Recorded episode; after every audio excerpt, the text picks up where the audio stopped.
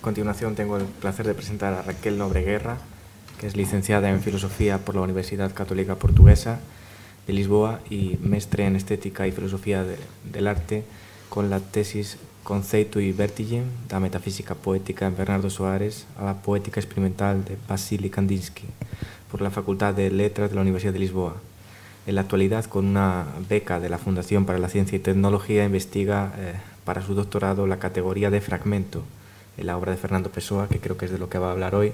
Eh, trabajó con el equipo Pessoa, que coordina Jerónimo Pizarro en la Biblioteca Nacional, en la digitalización de la biblioteca personal eh, de Pessoa y de sus marginalias. Eh, ha publicado artículos eh, y conferencias en el área de filosofía y literatura desde la perspectiva pessoana en muchos congresos de renombre internacional. Es miembro colaborador del Centro de Literaturas y Culturas Lusófonas Europeas y de la Asociación Internacional de Estudios Iberoeslavos de la Universidad de Lisboa. Bienvenida y gracias por estar aquí. Boa tarde. Uh, quero começar por felicitar a organização deste evento e particularmente agradecendo ao Pablo pela sua solicitude e entrega a este generoso projeto. Um, esta comunicação propõe uma leitura do fragmento como condição do pensamento, como condição de possibilidade do pensamento da obra de pessoa através dos conceitos de totalidade, fragmento e continuidade. Começo então. Hum, peço desculpa por ir falar português, vou tentar eh, ser o mais clara possível, é, falando devagar e se quiserem, em algum momento, não tenham percebido algo, podem sempre interromper. Confortáveis na evidência ontológica do fragmento, poucas vezes meditamos sobre a sua importância como ferramenta para o pensamento e para o pensamento do pensamento. E porque não somos sem o fragmento, supor a sua inexistência implicaria colocar em apêndice as próprias fundações do pensamento filosófico, numa sincronia com a efetividade constituída do mundo. Admitindo assim uma coexistência entre nós e o fragmento, numa taxonomia que o tributa desde logo na etimologia daquilo que é separado, descontínuo, incompleto e inacabado, o fragmento parece-nos desde já um atributo de nós mesmos numa exigência lógica de que somos seres chegados de um lugar anterior a nós, de um tudo aonde nos ligamos e estranhamos, numa distância que obnubila e desassossega. Não existimos, pois, sem o fragmento, porque dele participamos e a ele nos referenciamos, numa vivência da nossa identidade como desfragmentada. Por isso, o mundo que ao sujeito se apresenta, existindo ao mesmo tempo que ele, surgindo através dele, é por ele mesmo representado na sua verdade subjetiva, que anseia homologação e correspondência com uma unidade originária. Parece difícil num diagnóstico inicial provar que tudo é fragmentário, mas é certo que tudo se fragmenta num desfile que não admite eh, reversibilidade tudo devindo em ânsia e saudade memorial de uma totalidade. Esta questão foi já pensada por Teixeira de Pascoais hoje, por António Cardiel e Bruno Bell, que dizia a saudade não só como lembrança, mas como desejo, no movimento pático pelo remoto que se faz presença e que, como veremos em pessoa, é afinal o regresso às liberdades da origem.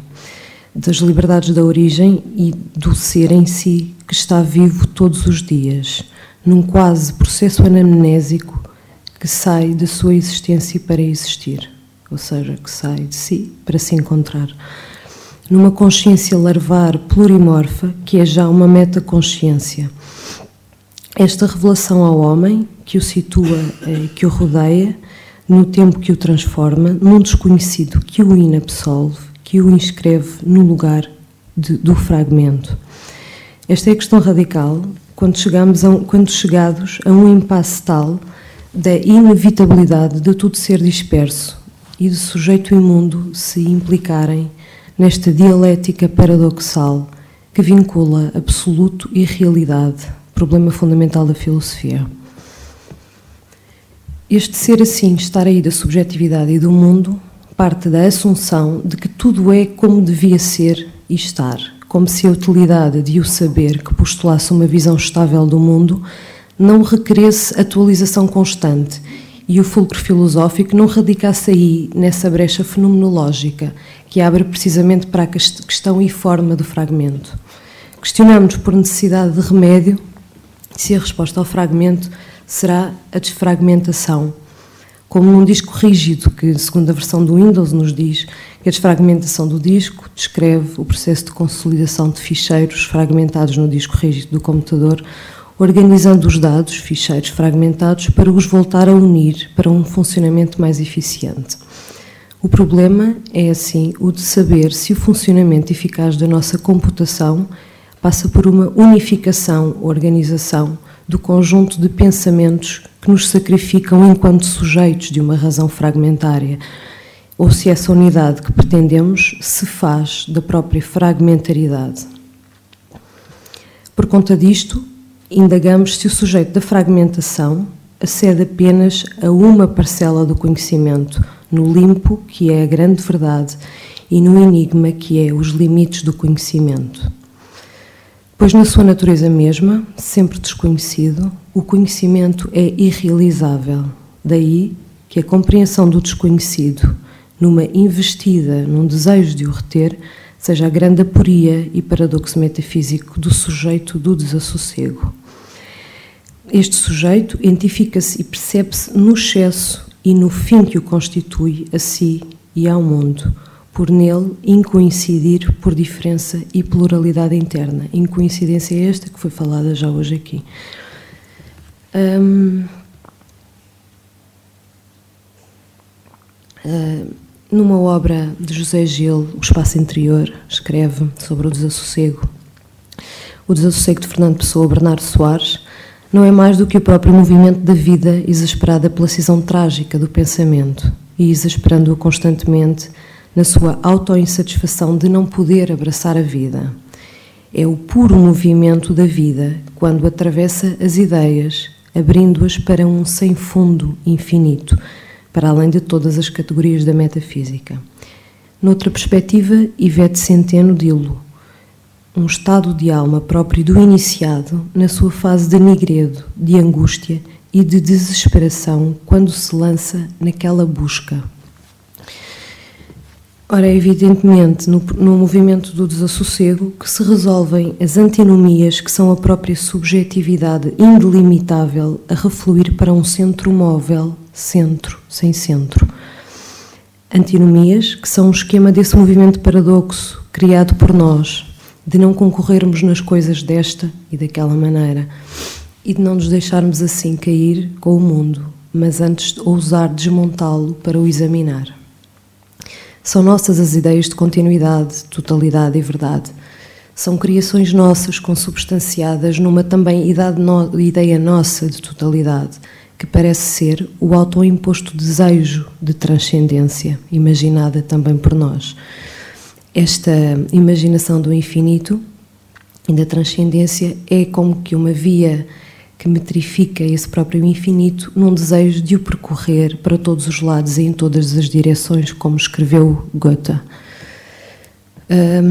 Contudo, este finito é, é a condição saudosa de um pressentimento de infinito, sendo na incerteza da impossibilidade de um sistema total de saber que gozamos da liberdade relativa de um despertar, num esquema subjetivo da imanência da consciência de onde é deduzida a equação do mundo como partes sem um todo. A oportunidade de pensar ao infinito como meta confirma o estado em que tudo devém, até no próprio processo de apreensão e consciência, como de um Heraclito, eh, nada existe de permanente a não ser a mudança, ou de um Hegel, a essência da vida é um devir, na medida em que, por isso insustentável no prazo de si, o sujeito se lança a si mesmo num movimento que o torna outro, num salto no mesmo lugar, mas para fora de si, num trabalho de vir a si mesmo até à consciência plena, que é aquela consciência hegeliana que na sua via se amplifica na tarefa de compreensão de si e do mundo. Não nos é claro, contudo, que a teorização de Hegel obvie a ilusão de síntese no programa epistemológico de Pessoa, mas estamos certos de que a questão central do movimento pessoano seja, por paradoxal, um querer conhecer tudo, tergiversando-se nisso através do jogo de máscaras. Face à impossibilidade da revelação radical da verdade, num conhecimento intuitivo e não representativo, porque pessoa faz-se mundo, multiplica-se intransitivamente sem obter de si resposta ou eco. E isto corresponde a uma dor sem fundo, quase iniciática, geradora de uma interrogação que se procura e ofusca em si mesma.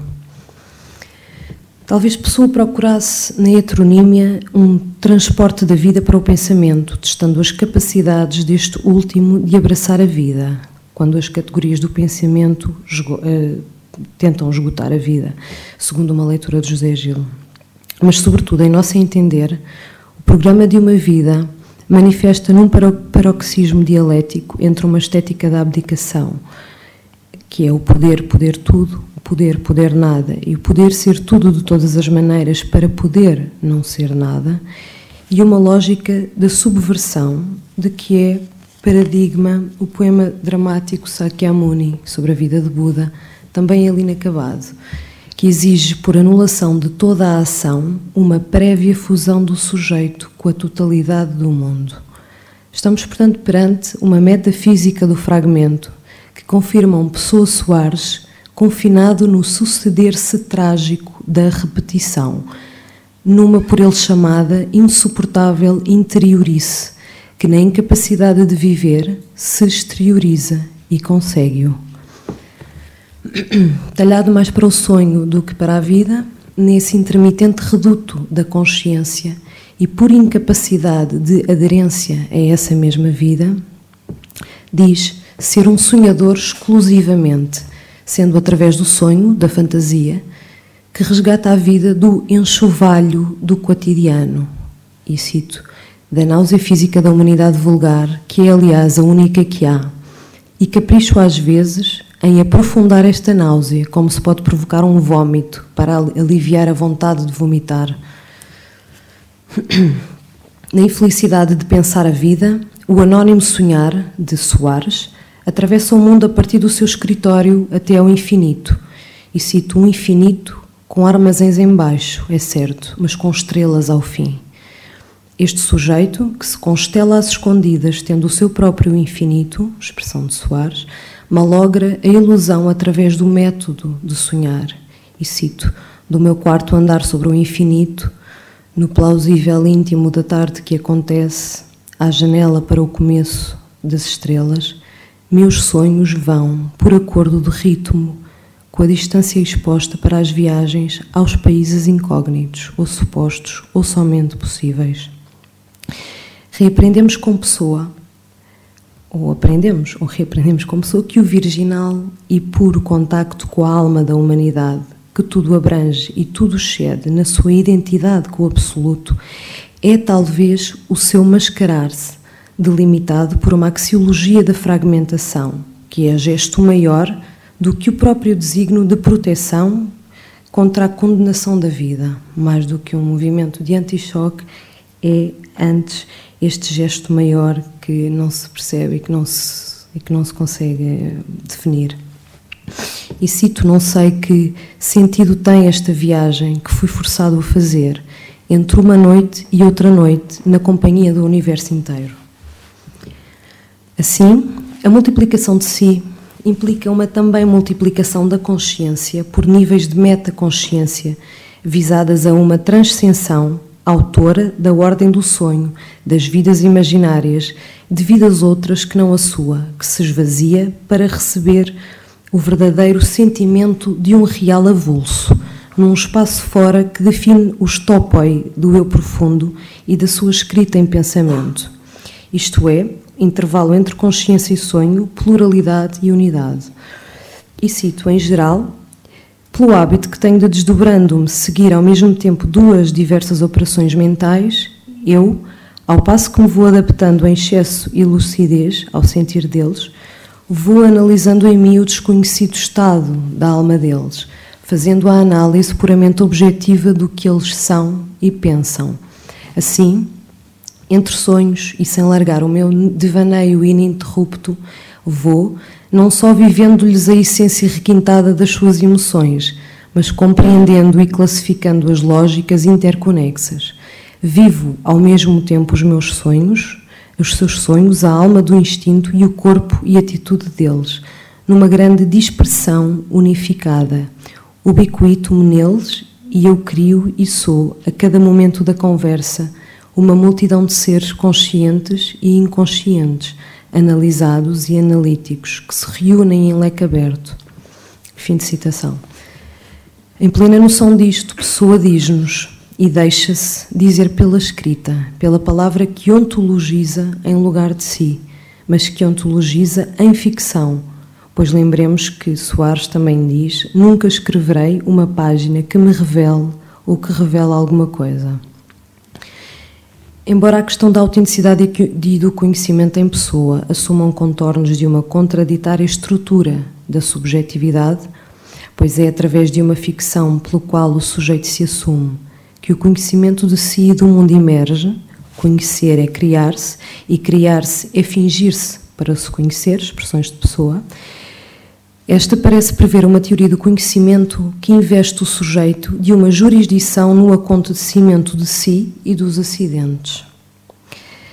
Um, através deste fingimento causa da fragmentação que pressupõe uma anterioridade potencial, um vácuo pré-originário onde surge o que se apresenta sob diversas formas, um sujeito que varia de forma, a tal potência polimorfa.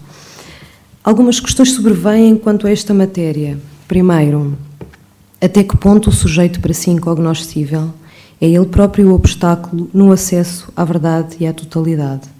Segundo, de que forma é possível, se é que é possível, salvar o fragmento da fragmentação absoluta? Terceiro, até que ponto a estrutura de fingimento funciona como alavanca arquimédica de conhecimento de si e do mundo na ficção de se saber poder ser e receber tudo de todas as maneiras. Quarto, até que ponto a fragmentaridade do sujeito não conduz também a uma visão fragmentária do mundo, embargando assim a experiência da unidade. Quinto, até que ponto é irreversível na consciência uh, da fragmentação de si esse fingimento que apõe máscaras no rosto nu, o primeiro rosto de Fernando Pessoa. E, finalmente, uma questão que todos nós nos pusemos já, que é de saber como se chega realmente ao primeiro rosto, ao rosto verdadeiro e total de pessoa. Pois se fingir é conhecer-se, não se corre o perigo de confundir na revisão de si o fingimento de fingir o gesto que tira a própria máscara? Pois retirar a máscara é ainda fingir-se, e nisto tudo se compreende por antagonia duas vivências da totalidade que não exclui a multiplicidade. Esta é a herança de um Walt Whitman. Não sendo apenas geradora de sofrimento, porque gênese da ficção da unidade do todo, por um lado, a multiplicidade liberta o sujeito de si, no limite da sua subjetividade. Por outro, o achado da homogeneidade de si inaugura na consciência uma impossibilidade de abandonar o eu e submergir no mundo, que é aquilo a que Soares chama de monotonia, que é apenas operativa enquanto experiência da dissolução. O fragmento surge então como fenómeno perturbador, pela sua manifestação residual, como pedaços de um todo, merece a nossa atenção não pela fratura que produz, mas pelo que desenha à volta, pelo infinito em potência que é. E ainda assim o fragmento aparece como ameaça do projeto de totalidade suarino, apesar de permitir um Soares que se, que se explora num spleen trator ou portador daquela referida multiplicidade. Assim bem sublinhou Blanchot, a exigência fragmentária não exclui e sim ultrapassa a totalidade. E fim de citação. Pela sua inescapabilidade que sugere, promete e deixa em aberto o que não pode ser fechado. Pois, como afirma a pessoa, eh, paradoxalmente, afirmar é enganar-se na porta. é que, é que a certeza de que a luz é difundida em todas as direções, ainda que nós só vejamos o que está a vir na nossa direção, é conveniência lógica que atalha caminho para uma continuidade. É a prova de que apreendemos apenas uma parte da realidade ativa, no ato e no desejo de conhecer absolutamente. Diz-nos Eduardo Lourenço, em Tempo e Poesia. Gostaríamos de nos tocar do lado de lá sem quebrar o vidro nem turvar a água. E que o homem, em face da sua imagem ou da sua sombra, realiza um dia o encontro decisivo com os seus limites. A aventura misteriosa de Narciso repete-se desde a sua infância em frente de cada espelho. Fim de citação. Esta, a condição fáustica da existência, aventura impossível de sonhando-nos sermo-lo a a cada instante, na iminente consciência de ser e estar aqui. Este rosto de pessoa, onde porventura nos revemos, no mistério que se levantou de nós, na imperfeição que nos dificulta o conseguimento de qualquer coisa maior que nós, seres interrogantes, na impotência disso mesmo que nos interroga e que olhamos sempre na tentação de resposta, incapazes ainda de acolher aquele silêncio original, revelação do segredo do universo. Daí o reconhecimento que no poeta sentimos, um, daí o, reconhecimento, o reconhecermos-nos no poeta que sentirmos, uh, enquanto metáforas de sísifos obstinados com os infinitos reais e potenciais, de realizar o possível contra a gravidade fatalista sem que a razão desminta a sua inexistência ou eficácia ôntica. É, pois, a imaginação última do inimaginado que nos eleva e permite o infinito. Assim, assumindo-nos fragmentários com pessoa, compreendemos a sua, origem, a sua urgência em criar um mundo distinto do real, vivendo sendo outro. E aceitar isto é já comungar de um subtil conhecimento direto do mundo que inicia com a funda interrogação de saber se há uma coerência do sujeito cindido que todos somos e se é possível, afinal, a constituição do eu no desassossego constitui a vida e o, sujeito, e o próprio sujeito. A finalidade do sujeito é ele próprio na sua livre expressão, diz-nos Pessoa, a que, a, que, a que José Gil responde certeiro, uma fuga do enclausuramento existencial e ontológico traduz um movimento específico do desassossego que recusa a fixação. O que é o desassossego? É o próprio movimento da vida, no seu estado mais originário, ainda não pensado, não esgotado pelas categorias do pensamento. Importa também deixar clara a categoria de intervalo enquanto figura da fragmentariedade, onde, e cito, o sujeito total integra o um mundo plural e controla essa pluralidade pela unidade do conhecimento total de si e do mundo. Reconhece-se diverso e opaco, e cito: somos a bruma, somos a nossa bruma, é para dentro que vemos, caem-nos uma a uma as compreensões que temos e ficamos no frio do universo vazio. Fim de citação de Soares. É assim neste espaço de crepúsculo que é possível ser, ou mais rigorosamente, entre ser numa hetero, heterogeneidade interior irredutível, numa dispersão do outro de si, do outro em si, diante de si, porquanto isto confere uma positividade autónoma à alteridade dada por pessoa aos heterónimos. Esta alteridade é denunciadora da ressaca ontológica. E esta expressão, aliás, é adequada por referência a um refluxo biliar, é a mesma de um sujeito implacavelmente lúcido, que todavia bebe sem recordar que bebeu e que é agora consciência de si frente a outra autoconsciência, cuja unidade pela diferença é a sua vida. Torna-se problemático perceber que coisa final é esta que não seja ficção e fragmento. É, e outra ainda, que é onde a aparição do rosto bruto, no rosto total? A resposta é que provavelmente a única coisa que não é ficção e é verdade é a da impossibilidade de nos conhecermos.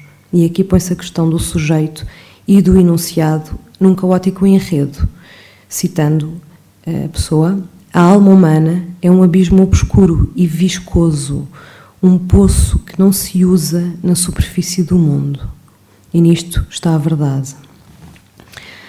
A sugestão de que, de que, na aporia que é este rosto em devir de pessoa, nunca se chega a perceber que pessoa quer efetivamente chegar à alma que tira a última das máscaras, pois decompõe-se em variadas perguntas que o rodeiam como máscaras.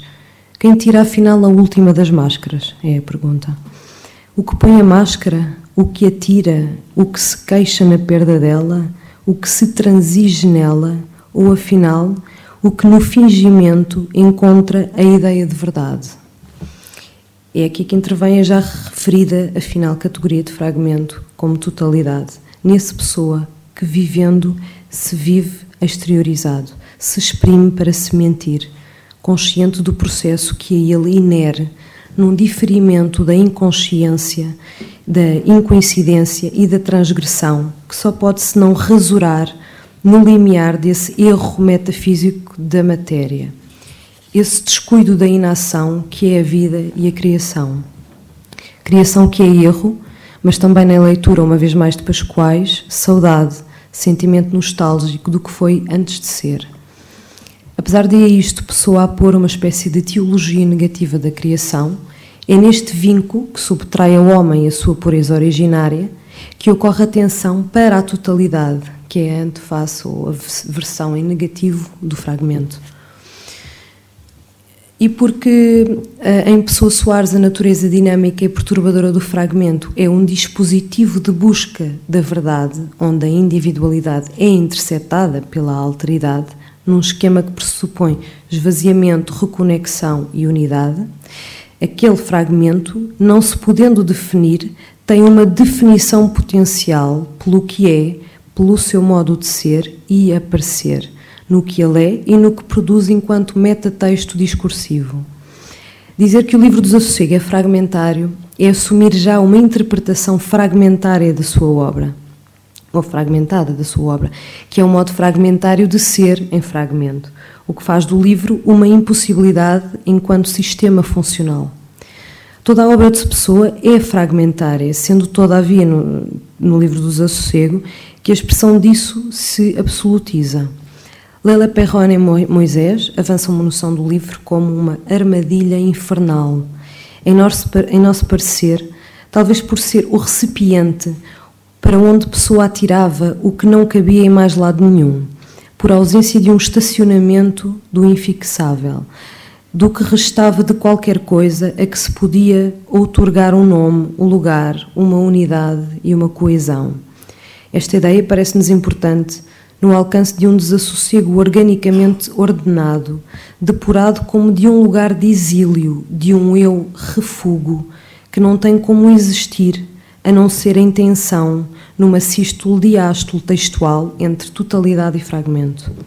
A solução que a pessoa hum, encontra no vigor da sua fragmentariedade é a fuga para fora de si, a simulação pelo plural, numa retirada existencial de fuga à repetição.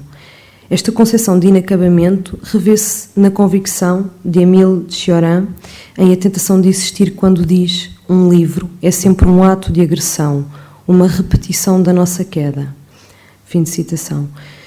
E entre a queda e a repetição, pessoa escolheu existir-se nos cacos em que se fez, assumindo isto como a realização de um projeto que não se define categoricamente por uma opção formal, que aliás chocaria com a pessoa sujeito das idealizações incumpridas, mas que dá conta de uma essência intersticial, de uma existência por cumprir e de uma obra por completar. Jorge de Sena disse-o que Pessoa não pretendeu oferecer-nos uma obra, um sistema, uma personalidade, uma, uma pátria. Mas, segundo Pedro Eiras, em Esquecer, em Esquecer Fausto, Pessoa é mais uma subversão, tanto entendida como insubordinação, revolta, perversão, ruína, destruição, como numa leitura nossa de contorção, volta, variação e forma assumida depois de introduzidas alterações, até se chegar a uma versão que se autodetona entre o infinito e o infinitesimal.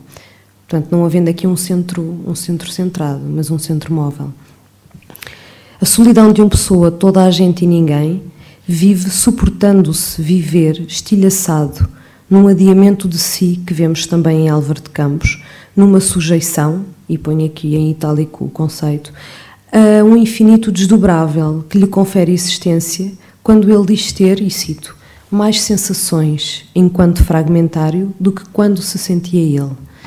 Questionamos, por fim, se Pessoa se terá sentido ele mesmo numa identidade fixa, ou se esse ele mesmo era ainda e já uma máscara em pulsão das incompatibilidades internas procuradoras de uma unidade funcional dos tantos que sentia em si.